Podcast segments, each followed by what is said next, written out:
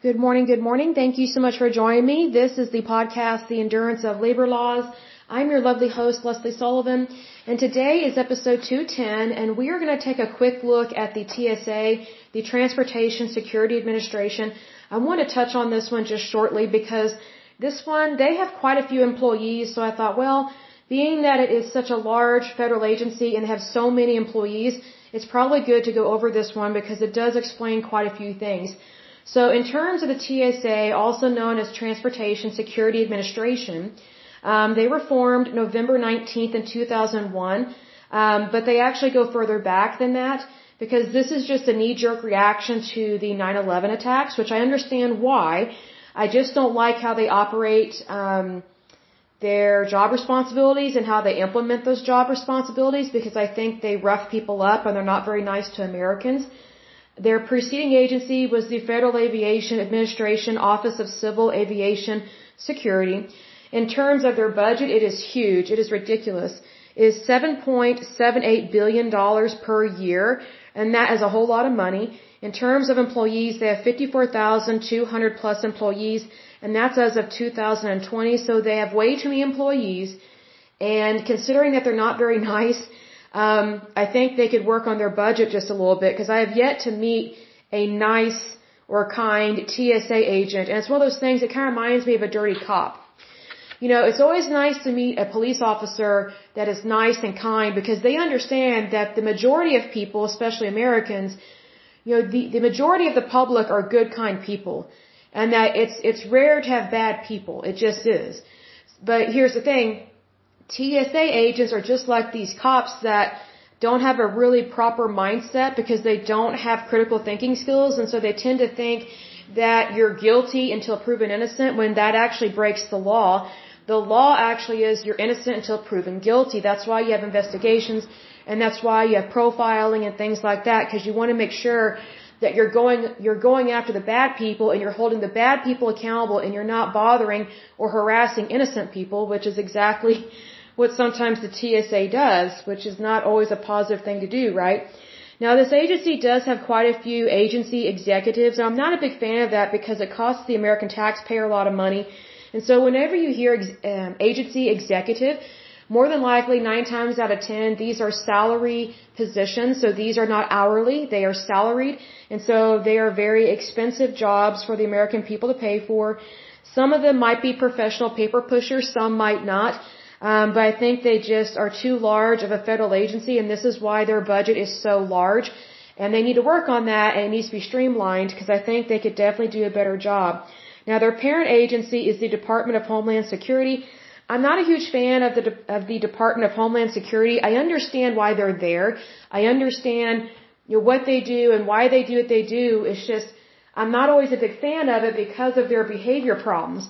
You know, it's one thing if a federal agency is super nice and super helpful and you know if if they need to go after a bad person then they only go after the bad person they don't target innocent people that just happen to be there you know like they don't go after bystanders.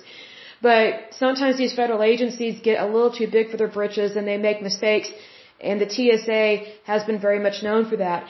Now in terms of the requirements of employment to be a TSA agent um, you have to be a, a United States citizen or a U.S. national at the time of your application. You have to be at least uh, 18 years of age. You have to pass a drug screening and medical evaluation. You have to pass a background check, uh, investigation, including a credit and criminal check. I am all for the criminal check, but I'm not for credit checks, and here's why. You know, if someone has bad credit, that I've talked about this in times past, having bad credit is not a determining factor for someone's type of employment or and it's not a character flaw if someone has bad credit. Here's the thing. When someone has bad credit or if they have a lot of debt, they actually need a really good job to help repair their credit and also to pay off their debt. But if people with bad credit are never given the opportunity to make more money, then they stay forever in poverty, and that is wrong, and that is discriminatory. It's not right. So that's just my personal opinion, and I'm saying this as a Republican capitalist. Because I think if you truly want what is best for somebody else, you're not going to shame and blame them like that. You should want what is best for the other person, not what is, you should not want what is worse for them or what is bad for them. Now, there's another thing they have on here that I don't agree with. It says that in order to become a TSA agent, or sorry, uh, for employment, I should word it that way, um, you have to have no default on $7,500 or more in delinquent debt. And here's the thing, you know, I think that's kind of ridiculous, you know, because just think about, you know, let's say if if ever you got sick and had to go to the hospital, can you just imagine how much your medical bill is? And let's say you've been trying to negotiate to try and pay that off, and here's the thing, medical debt, you know, the the sicker you get, the higher your debt is going to be if you can't pay it off. So, you know, let's say you got really sick and you had to go to the hospital, and that was like a year or two ago and you've been trying to pay it off, but the only way you can pay it off is to get a job and make more money. So here's the thing, your debt follows you. I mean, it follows you like a bad cold everywhere, right? It's just, it's not good. But here's the thing, if you have an employer, whether federal, state, or private sector, because both public sector and private sector think this way, unfortunately, they think that if you have debt, oh, you're a bad person and we don't want you to work for us. That's not right. Because, you know, most people when they have debt, it's typically not their fault. I very rarely meet people that just totally messed up their credit because of stupidity or they just want to overspend money. Most people I have met over the years, they have they have really bad debt or they have really bad uh, credit scores because they've either been in a car wreck, got really sick, or they had to take care of a relative, or maybe they lost a job. Like like it's some kind of I would say a catastrophic event or, or a life changing event usually caused it. You know, are, are there people that are stupid? Sure. But not everyone that has bad credit is stupid.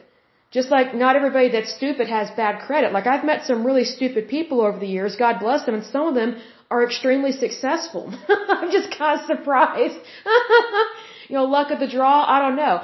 But I think it's better to be kind to people than to throw something in their face and say, "Oh, we don't want you because of, of your your bad credit." It's like, well, why aren't we helping people to have better credit scores? See, here's the thing: it's technically not a credit score; it's a debt score. And here's another thing: just because someone has bad credit doesn't mean that what is on their credit score is accurate or correct. You know, there is a lot of identity theft in this country, and sometimes there are really bad debt collectors that just make stuff up and put stuff on people's credit or they, they link it to their social security number so that way they can try and make money off of people. And they just buy and sell this debt and then the consumer doesn't really know what's going on with their credit or their social security number. Whose fault is that? It's not the consumer's fault. There's a lot of stuff that goes on that consumers don't know about, but yet it's the consumer that's left holding the bag, so to speak. So not all this stuff is their fault, you know, on their credit report. And here's another thing. There are so many employers that they don't tell people what is on, you know, their, their credit report, but yet they just tell them, oh, we're not going to employ you. Well, you know, people need to know why they're not getting a job. Because if they're never really told the truth, then how can they get a better job? Like, how can they move up in social status or even income bracket? You know what I mean? You know, here in the United States, we have it really good where, you know, if we want to make more money, we can make more money. But what's hindering people, at least from my experience, what's hindering people from making more money and having a better life is credit checks and also I would say, I would say not necessarily background checks, but like sometimes requiring at least three references. Here's the thing, people lose contact with people all the time. And here's another thing, you know, there are some places I've interviewed for or interviewed with over the years that they think that if you haven't known someone for 20 years, then you're not a good person. I'm like, do you know, like I'm only in my 30s? And you know, and sometimes like when these interviews have happened, I was in my 20s. I was like, so I was supposed to know this person from the moment I was born? Like, it's just, you know, some of these stupid requirements that employers have, it's just like, be realistic about who the applicant actually is and that they actually just want to work for you and do a really good job. You know, what's interesting is that, you know, you know, for the longest time I did not understand why um, we have an unemployment rate and why sometimes it gets really bad. Because I was like, well, there's so many jobs here in the United States. Like if someone wants a job, surely they can just go out and get one. No, it's not like that. It's not. It's very discriminatory and in in ways that are not good, not appropriate, and it's very frustrating. And so, needless to say, just because someone doesn't have a job, that doesn't mean they're lazy. Because I know from personal experience I mean, I've gone through dry spells before where I've I've been trying to find a job and it's just like pulling teeth, and I kind of feel like sometimes our market, it kind of bounces around between being a, um, a employee market or the employer market. Like who, who is it better for? Is it a buyer's market or a seller's market? You know, that kind of thing. And I think that regardless of, you know, what kind of market you have, you should just be kind and respectful to whoever is interviewing for a job that you have posted. And also, you know, I think it's very hypocritical for an employer to demand a whole bunch of respect above and beyond what is already there when they themselves are not being very nice or agreeable to applicants or employees because, you know, it's a two-way street with a job. So, I mean, needless to say, you know, with any job, you want to make sure that you, you are working for an employer that actually values you and your labor. Because if you're just working for someone that only values your labor, but they don't value you as a person, there's always going to be a problem. Always, always, always. And that's just how it is. It's not pleasant, but that's just how it is. Now, I will say this in regards to TSA, um, I think they went a little overboard on uh, COVID-19 in regards to um, implementing different things. Because I remember when I was at an airport and there were TSA agents um, walking around the airport, and I guess like a, a like I literally was at an airport. I was waiting to board my plane, and a new um, not a demand, but a new recommendation or requirement from the federal government just got released, like literally, like just in that moment. And so these TSA agents and also airline um, attendants you know, if you were like, for example, at, I'm making this up, but if you were like at a American airline terminal, um, the flight attendants who were not always very nice during COVID-19, they were requiring that you could not wear a cloth facial mask. And, you know, what was really stupid about that was that a lot of medical masks or surgical masks were not available because, you know, everybody had been buying them up. So here, here the federal government and um, airport security are making these demands that people wear um, a certain type of mask due to COVID-19, but yet they're not always available. So people are just trying to do what they can to be safe and agreeable, and this irritates some passengers. Now, me personally, I had a supply of masks on me that were not cloth. You know, they were the ones that they were requesting, but you these TSA agents and some of these flight attendants, they were not being very nice to passengers because passengers are like, what? Like this just came down the pipeline? They're like, yes, we just got word. It has to be this type of mask. And I just kind of felt like that was overbearing and it was ruining the positive experience of traveling. Cause, you know, traveling used to be fun, especially on airlines. It used to be such a joy it's not so much of a joy anymore, and I think we need to go back to having fun. I mean, we can still have safety and security and those wonderful things, and they are wonderful things, and we should keep those things, but I think we need to do those things appropriately and do everything with kindness, because otherwise you're just being mean to a whole bunch of people that especially don't deserve it. So it's, it's it is very much important, very much so.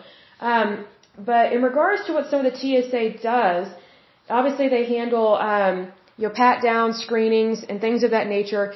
It's just sometimes they get really aggressive and I'm just not a big fan of that. I don't think anybody is.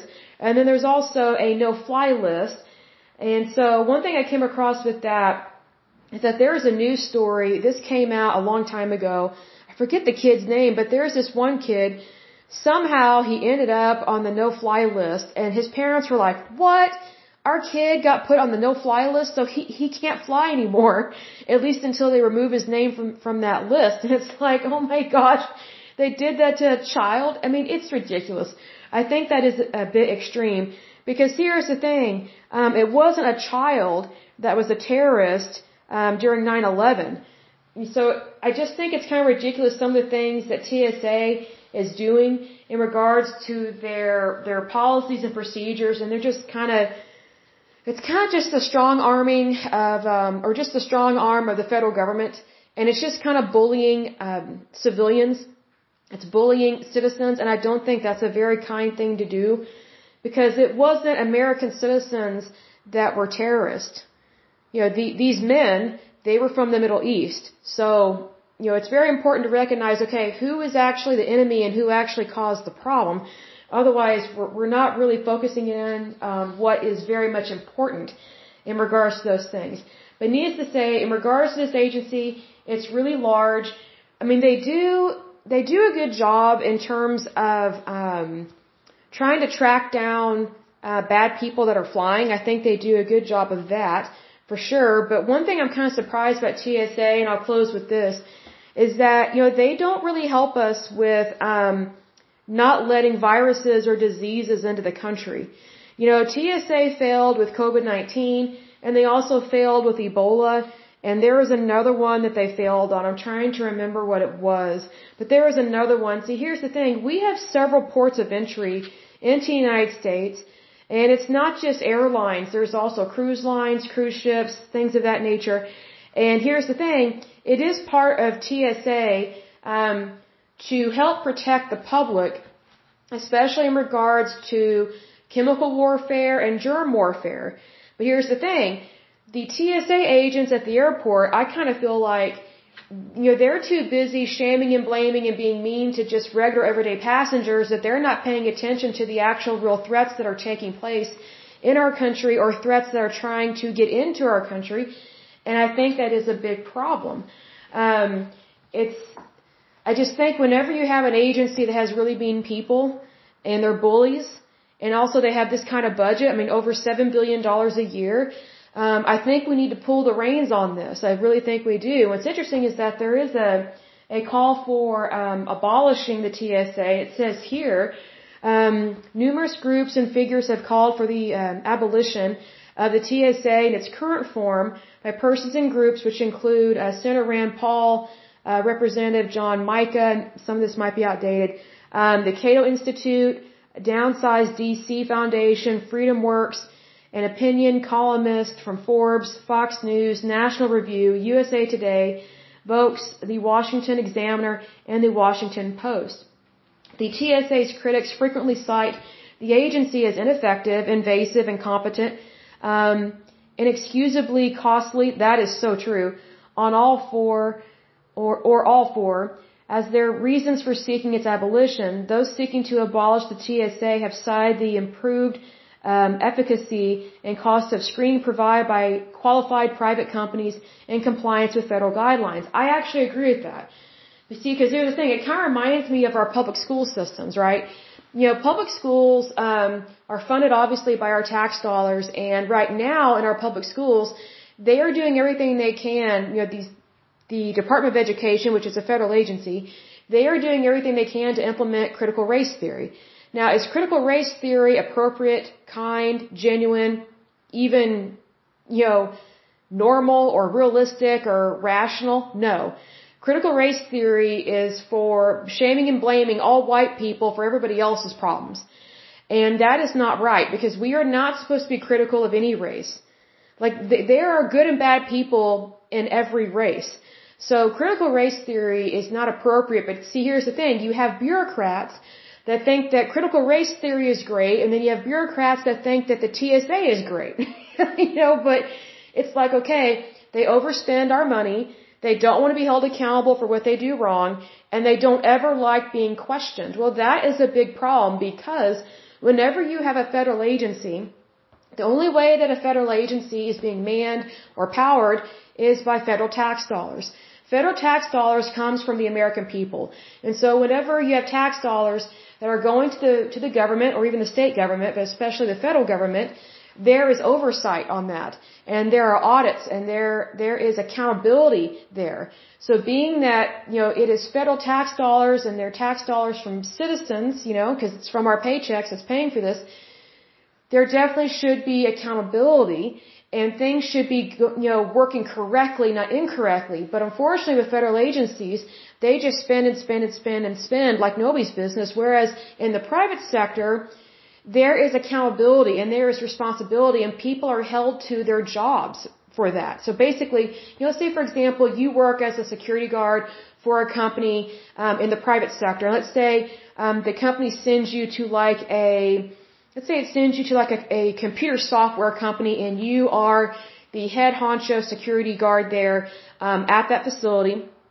And yes, you work at that facility for a company, but technically You know, in, in terms of who pays your paycheck, you actually work for a security company. You just happen to be working on site at a, basically a contract. Well, here's the thing.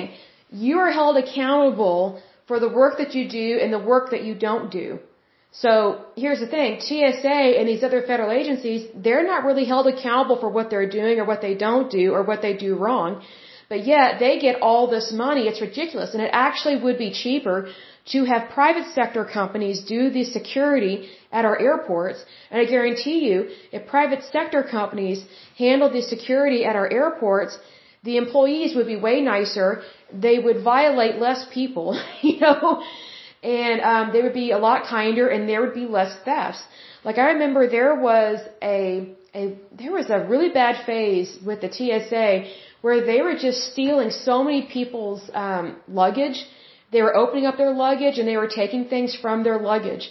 You know, like their jewelry, their perfume, their cologne, um, anything they bought new on the trip. And it's just like, okay, thievery. But, you know, it's very difficult to prove that with the TSA. It just is.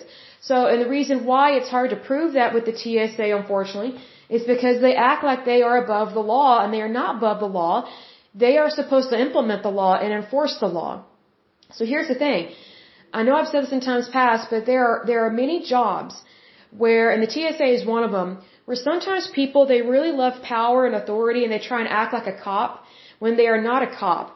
You know, just because they, they are supposed to enforce federal law or state law, and they are part of law enforcement, that doesn't give them permission to be a police officer per se.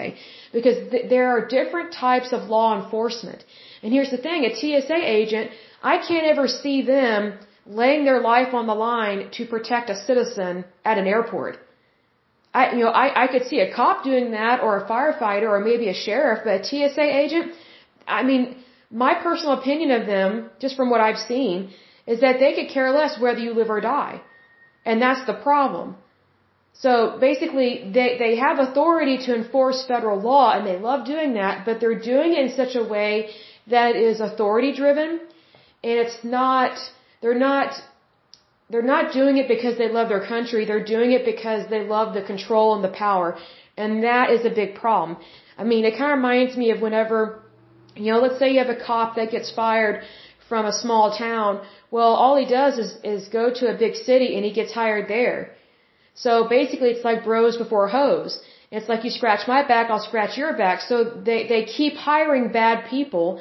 And so what sucks about that, we've talked about this in times past, is that the more an employer, whether in the public sector or private sector, employs bad people, the more the good people leave and they go work elsewhere. And so that's why there are many federal agencies that are so dysfunctional, especially in regards to their employees and how they behave, because you have bad people hiring and recruiting bad people to do the job.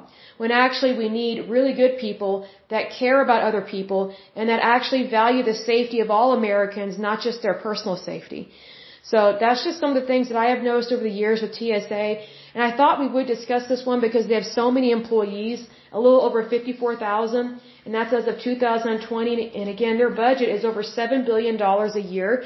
And again, that is as of uh, as of 2020. And I find that to be really ridiculous, very ridiculous. Like I think it's, I just think it's very excessive considering um, what all they put Americans through, and it's just really sad because you know their job is not to bother Americans or to bully Americans. It's actually to protect American citizens. See, what really sucks about 9-11 is that it was totally preventable. Totally. But it did not get prevented. So, here's the thing. Whenever you have bad situations like what happened with 9-11, um, I know that our country had a knee-jerk reaction to it, and then that's when things just started going downhill in terms of things not being very pleasant to travel um, with airlines and things of that nature. And I think that's so unfortunate because it's punishing the wrong people. You know, Americans were not the ones that that perpetrated um, 9/11. Um, so it's one of those things that yes, crimes do happen. It sucks. It's awful, but we need to make sure that we hold um, the bad people accountable for what they did bad, and not continue to punish people that had nothing to do with it.